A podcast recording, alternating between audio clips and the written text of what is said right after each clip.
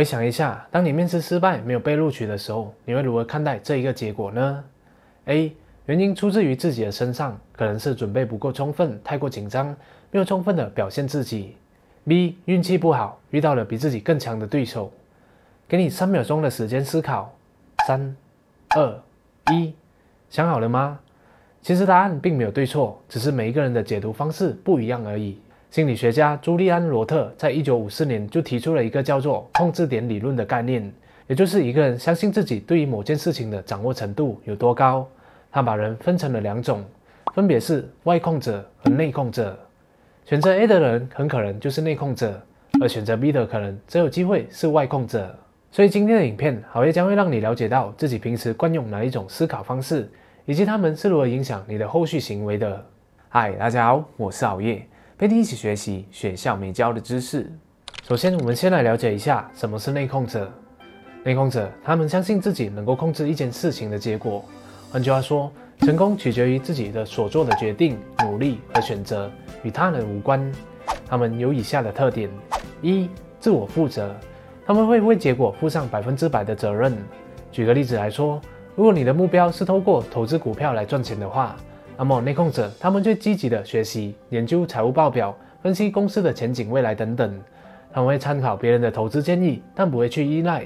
但如果是亏钱的话，内控者就会自我反思，是不是不小心犯错了一些投资错误，还是没有遵守一些重要的投资指标等等。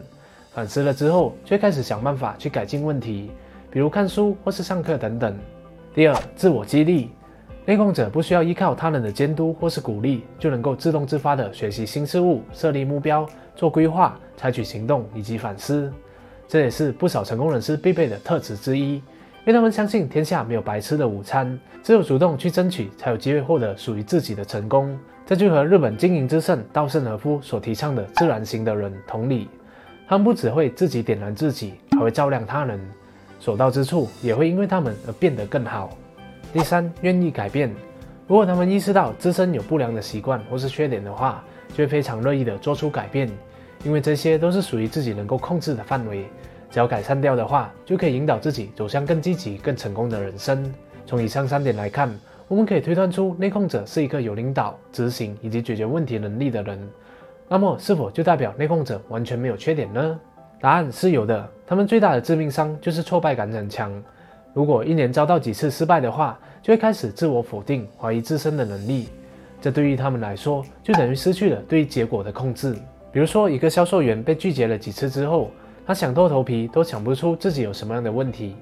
但被拒的理由其实有很多种，除了可能是自己的销售话术不够好以外，还有可能是外在的因素，比如客户暂时没有需求，对手的价格太漂亮，又或者是仅仅是客户那时候的心情不好罢了。但如果他一直怪罪自己的能力不足的话，就会开始自我怀疑，然后失去自信心。所以说，内控者非常重视掌控感，也相信“皇天不负有心人”这一句话，但有时候就会太过自负而陷入深渊。而外控者和内控者最大的区别就在于，他们认为自己无法掌控结果，所以会习惯性的把它归咎于外在的因素，像是运气、别人，甚至是命运等等。他们有以下的特点：第一，喜欢怪罪，他们会倾向于把失败推卸在别人或是运气上，比如投资出现亏损的时候，就会怪罪其他人给的建议不中用，孩子不听话就是因为学校老师教导无方，项目不成功就是同事不给力，得了慢性疾病就抱怨运气不好，总之就是喜欢把问题从自身推到外在。第二，被动，一些外控者最常说的话就是一个人吃多少用多少早就被注定了。要不然就是遇到了喜欢的对象，也不敢去追求，因为他们经常就会说，爱情很讲究缘分的，该来的时候自然会来的。他们通常空有梦想，却缺乏行动力，所以比起自主创业，他们更适合做一份稳定的工作。另外，他们对于改变也是非常被动的，比如说，就算知道抽烟、熬夜、暴饮暴食是有害的，也不会主动的去改善，因为他们给的理由是，诱惑实在太大了，我实在控制不了自己啊。第三，容易放弃，在遭遇到挫折或是障碍的时候，他们很容易的就会举手投降，放弃尝试。这就好像之前的影片所提到的习得性无助一样，也就是在心理上相信自己掌控不了某一件事情，进而产生消极的行为。有兴趣了解什么是习得性无助的朋友，待会可以在影片下方的简介点击链接前往观看哦。乍看之下，外控者的特点比起内控者逊色了很多，但他们还是有一些优点的，比如控制欲不强，容易和他人相处，愿意配合或是听从他人的指示。另外，遭到失败的话，他们更能够轻易的原谅自己，会安慰自己说：“没事的，现在只是暂时没有运气而已，下一次再试试看好了。”了解完这两种特质之后，相信你现在大致应该了解自己平时惯用哪一种思考方式了吧？现在好业就提供一些建议来面对各自的思考盲点。对于内控者来说，他们习惯把所有失败的责任往自己身上推，搞到自己很压力。所以，如果你有这样的情况的话，就要学会放过自己。你可以先从自我反思开始，看看自己是不是有哪些地方做错了需要改进，也可以问问身边的人的意见，因为旁观者清。但最后，如果你发现原因不是自己，而是外在的因素的话，就要学会放下执傲，下一次再努力就可以了。那么，对于外控者的话，他们最重要的是学会为自己的人生负责，为自己的人生做主。想要什么就要勇敢的去争取。一直怨天尤人，其实只是在找借口来掩饰自己的不努力而已。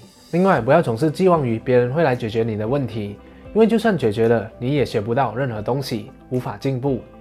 下次在遇到任何问题的时候，要多向内控者学习，相信自己是有改变的能力的，多行动去寻找解决方案，多尝试，而不是坐以待毙。正所谓有志者自有千方百计，无志者只感到千难万难。总结来说，内控者相信自己能够掌控一件事情的结果，他们的特点就包括了自我负责、自我激励以及愿意改变。相反的。外控者则认为，外在的因素像是运气和别人才是影响一件事情的关键。不管你是哪一种人，都没有对错。最重要的是，今天的你对自己有更进一步的认识，知道了有哪些特质是可以持续持有的，有哪些则是需要改善的。察觉永远是改变的第一步。就好像我在第一次接触到这一个理论的时候，我才发现，原来以前的我很喜欢怪罪别人，怨天怨地的。这对于我的人生有很大的改变。所以，每当我遇到问题的时候，第一个时间不再是马上抱怨，而是先想办法解决问题，找人、找书、找谷歌要答案，在大部分的情况之下都是可以成功被解决的。这就证明了，就算我原本是一个外控者，也能够学习并掌握内控者的正面特质，活出积极的自我。另外，我也尝试拥抱外控者正面的特质。如果付出了汗水还是失败的话，也不会一直怪罪自己，而是从容的放下，然后再重新出发。这就和孔夫子所说的“尽人事，听天命”一样的道理。谢谢大家观赏，希望今天的影片对你有所启发。